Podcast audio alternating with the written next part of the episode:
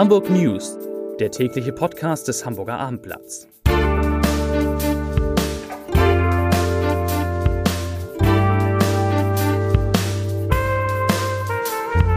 Herzlich willkommen. Mein Name ist Lars Heider und heute gibt es ganz, ganz, ganz, ganz viel zu erzählen. Es geht um den Hamburger Tanker, der vor der iranischen Küste beschossen wurde. Natürlich, es geht um das Starterfeld beim Tennisturnier am Roten Baum, das heute zumindest in Teilen bekannt gegeben wurde. Es geht um Lotto King Karl, um Peter Tschentscher und um die Frage, warum bei der Kupferhütte Aurubis der Chef entlassen wurde, der sowieso bald gegangen wäre.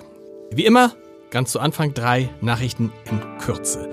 Die traurigste vorweg, Wilhelm Wieben lebt nicht mehr. Der legendäre Tagesschausprecher ist mit 84 Jahren in Hamburg gestorben. Was hat Wieben immer am Ende einer Tagesschau gesagt?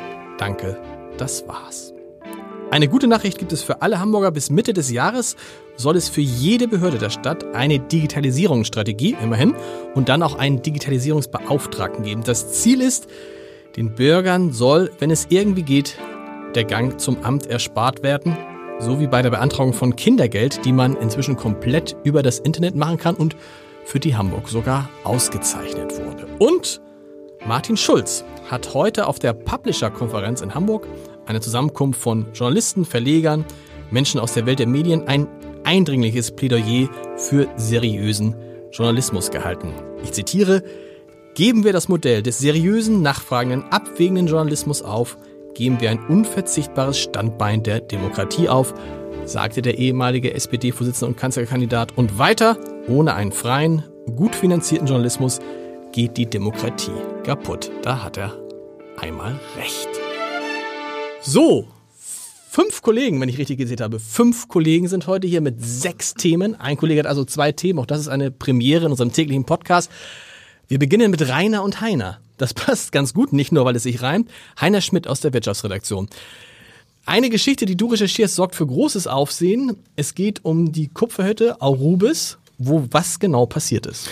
Ja, äh, interessante Nachrichten, die gestern Abend kamen nach Börsenschluss. Äh, der Aufsichtsrat hat beschlossen, ein ganz wesentliches Investitionsprojekt, das äh, geplant war, äh, kurzfristig abzusagen und sich gleichzeitig auch noch vom Vorstandsvorsitzenden getrennt, der dieses Investitionsprojekt im Wesentlichen vorangetrieben hat, äh, das im, äh, in großen Teilen auch hier in Hamburg im Stammwerk des äh, Konzerns stattfinden soll. Da muss man sagen, der CEO von Arobis wäre eh, glaube ich, in drei Wochen gegangen. In knapp drei Wochen, Wochen, ja. Also sein Vertrag, äh, der Anfang, äh, der Mitte 2016 begonnen hat, äh, wäre Mitte oder ist Mitte äh, im Juni, Entschuldigung, Juni ähm, 19 jetzt ausgelaufen. Er wäre weg gewesen. Sein Nachfolger ist schon im Unternehmen.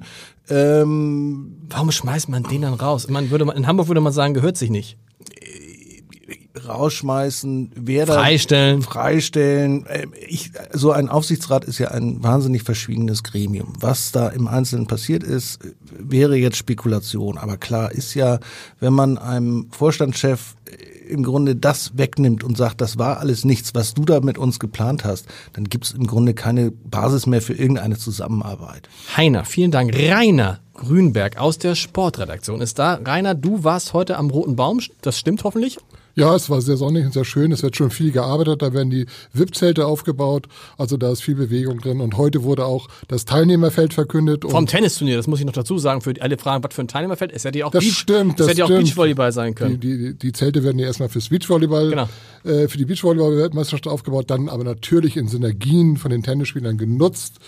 Äh, und am 20. Juli wird dann wieder zu den German, äh, nein, Entschuldigung, äh, zu den Hamburg European Open aufgeschlagen. Halt, das hat ja irgendwie doch eine kontinentale Dimension bekommen, dieses Turnier. Und mit Dominik Thiem kommt aus Österreich, der im Augenblick zweitbeste Sandplatzspieler der Welt, der im Finale der French Open in Paris äh, Rafael Nadal eigentlich nur knapp unterlegen war. Und auf den dürfen wir uns freuen. Der war ja im vergangenen Jahr schon da, ist damit unglücklich im Viertelfinale ausgeschieden. Diesmal kommt er mit sehr großen Ambitionen an und äh, wird eine Bereicherung äh, dieser Veranstaltung sein. Wer sind weitere Topspieler? Weitere Topspieler ist der Italiener Fabio Fonini, der erstmals unter den Top Ten der Weltrangliste steht, der das Turnier auch schon mal gewonnen hat, auch ein bisschen als Tennisrübel bekannt, äh, aber das Hamburger Publikum liebt ja solche äh, extrovertierten Leute. Also der wird auch viel Spaß bereiten und natürlich äh, die deutschen French Open Sieger im Doppel sind auch verpflichtet worden. Wow, sind auch beide da. Beide sind da, die freuen sich schon ungemein und für die ist eine riesige Ehre in Hamburg bei diesem Traditionsturnier antreten zu können. Halt Andreas, äh, äh, da muss ich nochmal nachlesen, ja. wir sind im Namen auch noch nicht so geläufig. Andreas Mies und Kevin Krawitz und äh, unsere neuen äh, Tennisstars. Gibt es eine Hamburger Hoffnung für dieses Turnier? Die Zverev sind beide nicht da? Die Zverev sind beide nicht da. Was aber im Hintergrund äh, sich abspielt, Zverev bemüht sich, dass das Turnier einen besseren Termin bekommt, damit er auch spielen kann. Er will ja immer nicht spielen, weil er in der Woche danach in Washington auf Hartplatz spielt und auf die amerikanische Saison sich vorbereitet. Er war bei, dem, bei der ATP, der Herren-Tennisorganisation, vorstellig, hat gesagt, Hamburg ist so ein geiles Turnier. Äh, darf ich das sagen, geil? Ja, das darf man hier äh, sagen. Äh, Hamburg ist Schreiben so darf man es nicht, aber sagen. Hamburg ist so ein großartiges Turnier. Äh, das ist seine Heimatstadt und da möchte er unbedingt spielen und das Turnier hätte es verdient, an einem besseren Termin, dass noch mehr Weltklasse-Spieler kommen. Also bemerkenswert, äh, dass er sich wirklich bemüht, äh, das Turnier auch von seiner Seite aufzuwerten. Vielen Dank. Heiner und Rainer sind raus, dafür sind Matthias Iken, mein lieber Stellvertreter, und Tino Lange aus der Kulturredaktion hier. Matthias, du hattest das Privileg, gestern Abend, ganz spät bis tief in die Nacht, an einem Treffen teilnehmen zu dürfen, an dem normalerweise Journalisten bisher nicht teilnehmen durften, nämlich. In der Tat, beim Industrietreff treffen sich eigentlich Industrieführer und Politiker, das heißt Senatoren und der Bürgermeister. Und es dauerte jetzt bis zum 21. Industrietreff gestern in der City Nord, dass ein Journalist dabei sein durfte. Wir waren dabei um mal so ein bisschen ja, den Puls zu fühlen, wie gut die Stimmung ist zwischen Wirtschaft und Politik. Wie gut ist sie denn? Deutlich besser als in Berlin. Ich hatte ja gehofft, dass es auch zu Streitigkeiten kommt wie beim BDI oder bei den Familienunternehmern, aber weit gefehlt. Es war sehr, sehr harmonisch, fast schon demonstrativ harmonisch und man merkt, dass die Wege zwischen Politik und Wirtschaft recht kurz sind. Wie gut verstehen sich denn die Industriekapitäne, die wichtigsten Chefs der großen Hamburger Industrieunternehmen mit Peter Schenscher? Was halten Sie von ihm? Ja, sie halten recht hohe Stücke auf ihn, weil er natürlich als ehemaliger Finanzsenator ein Meister der Zahlen, der Fakten ist. Und er auch in seiner Ansprache, er musste auf quasi die Rede von Herrn Boxberger reagieren. Sehr der, kompetent. Herr Boxberger, Herr Boxberger ist der Chef des IVH hier in Hamburg. Und in seiner Reaktion hat Tschentscher gepunktet, weil er wirklich in den Details sehr, sehr sattelfest war. Also wenn da eine Abstimmung gewesen wäre, Mehrheit für SPD, weniger Stimmen für die Grünen? Ja, die Grünen waren ja witzigerweise gar nicht da. Es waren zwar drei Senatoren und ein Bürgermeister da, aber keiner hat ein grünes Parteibuch. Vielleicht lag es auch daran, dass die Stimmung so gut war. Sehr gut. Vielen Dank. Von Peter Tschentscher kommen wir zu Lotto King Karl. Tino, du hast mit Lotto King Karl gesprochen, aber eigentlich nicht wegen der HSV-Hymne, die jetzt vielleicht abgeschafft werden soll.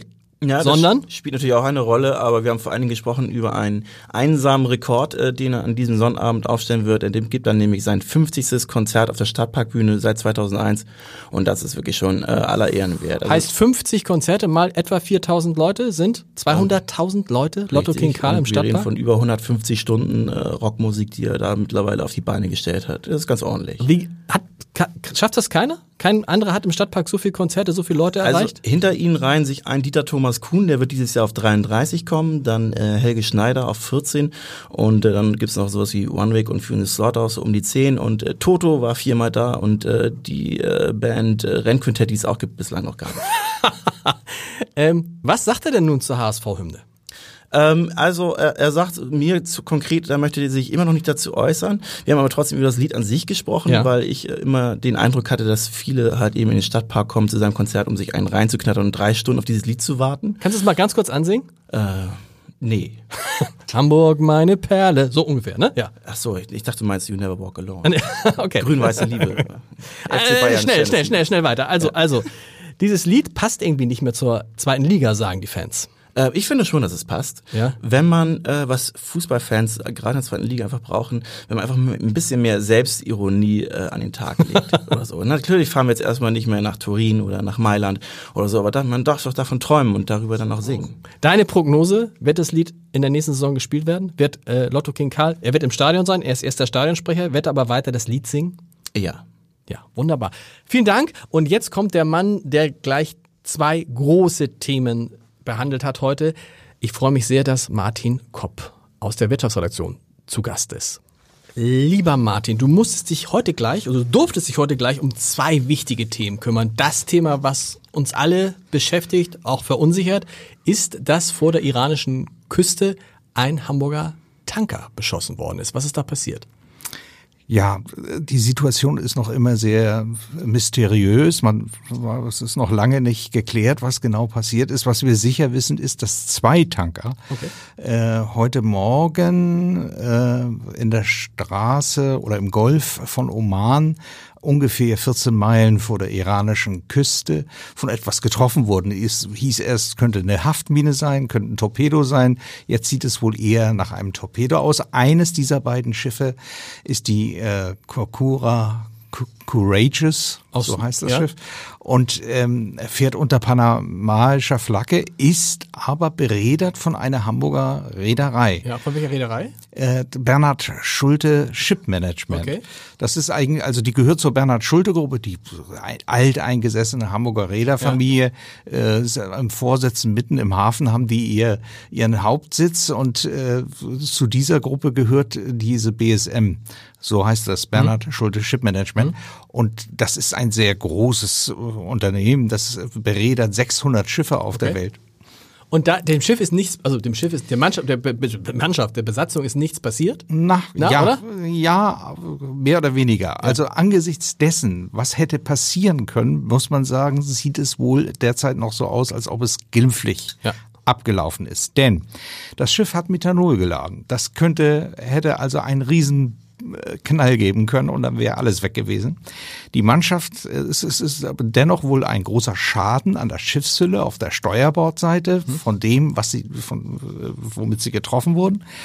Und äh, die Mannschaft hat das Schiff verlassen, ist aufgenommen worden von einem anderen Schiff, das zur Hilfe geeilt war. Und ein Besatzungsmitglied, so äh, teilt äh, Bernhard Schulte, Shipmanagement, sei leicht, leicht verletzt. Und es hat natürlich vor allen Dingen für Irritation, vor Aufregung in der ganzen Welt geführt. Ne? Die Ölpreise sind sofort angestiegen, weil man eben weitere äh, schwierige Situation in der Region. Ja, vermutet. also es ist, das ist ja nicht der erste genau. Vorfall. Es ist der zweite. Vor vier Wochen hat es einen ähnlichen Vorfall gegeben, Sabotageakt gegen vier Tankschiffe. Ähm, die Amerikaner haben sofort äh, den Iran verdächtigt. Der Iran hat äh, die, äh, hat die Verdächtigung sofort zurückgewiesen. Ähm, das ist alles nicht aufgeklärt bis heute. Und so verhält es sich auch in diesem Fall. Also das Ganze ist ja ein Pulverfass angesichts des Konflikts, der da gerade tobt. Absolut. Harter Cut. Und dann warst du jetzt gerade eben in der Hamburger Handelskammer. Da hat sich getroffen eine neue Gruppe, das heißt eine neue Gruppe, aber eine Gruppierung, die sich anschickt, den Rebellen, den früheren Kammerrebellen, die Handelskammer wieder zu entreißen. Die heißt stark, wer ist die starke Wirtschaft Starke Hamburg? Wirtschaft Hamburg, genau. Ja. Also die haben sich noch nicht in der Kammer getroffen, okay, da wollen sie ja erst rein. Aber äh, sie, das, das ist richtig, sie haben sich vorgestellt und das Interessante ist, also ihr Programm ist relativ einfach. Sie sagen, die Kammer ist zerstört, die Kammer muss wieder aufgebaut werden, um es mal auf den Punkt zu bringen. Was ja auch nicht Interessant ist, genau. ist aber, sie tritt mit einem interessanten Personal an einer Doppelspitze, okay. wollen auch diese Doppelspitze in der Kammer irgendwie etablieren, äh, nämlich äh, Professor Norbert Aus, dem Gründer von äh, Schmitz Tivoli, äh, der auch im Kulturausschuss der äh, Kammer sitzt. Ja. Und ähm, Astrid Nissen-Schmidt, die ist äh, von, kommt von der Unternehmensberatung Ernst Young und sie ist ähm, schon seit längerem Plenumsmitglied gehörte bisher zu den Unabhängigen, so wurden sie ja genannt, also mhm. jedenfalls nicht zu den Kammerrebellen. Und was diese Gruppe vorhat, ist ganz klar. Sie wollen den Kammerrebellen jetzt Feuer unterm Hintern machen. Und es könnte sein, dass es dann künftig zwei, wie heißt es dann, Präsides gibt? Das ist offen, das wissen ja. wir nicht. Also Norbert, ich habe Norbert ausgefragt, er hat gesagt, das haben nachher die 58 gewählten äh, Plenumsmitglieder plus die Kooptierten, die dann noch dazukommen, 67 sind es dann insgesamt oder so, äh, die haben das dann zu entscheiden. Letzte Frage, wer steckt dahinter? Welche Unternehmen engagieren sich in dieser Gruppe? Sind große Unternehmen? Große Unternehmen. Jungheinrich ist beispielsweise dabei. Äh, die Haspa. Die Haspa ist dabei. Helm AG ist dabei. Äh, Bismarck Quelle ist dabei. Oh. Ähm, also wirklich bekannte Unternehmen. Ähm, und, ach so, die Reederei F. Weiss muss, mhm. sollte man vielleicht auch nennen. Und was das interessant ist und was an dieser Gruppe wirklich neu ist, sie will auch äh, zum Beispiel der AGA unterstützt sie. Okay. Also sie werden auch von Verbänden unterstützt und das ist etwas, was völlig neu ist. Martin, vielen Dank. Wir kommen ganz schnell zum Schluss noch zum Leserbrief des Tages, wie immer. Und äh, der ist wirklich kurz und knapp von Gerhard Mark, jemandem, der viele Leserbriefe schreibt, der sich mit der Politik der Grünen auseinandersetzt. Gerhard Mark schreibt, in nicht mehr ferner Zukunft wird man geächtet und als Ausgestoßener behandelt, wenn man mit dem SUV unterwegs ist und vielleicht sogar noch den Einkauf in Plastiktüten im Kofferraum verstaut hat. Das geht gar nicht. Vielen Dank, bis morgen. Tschüss.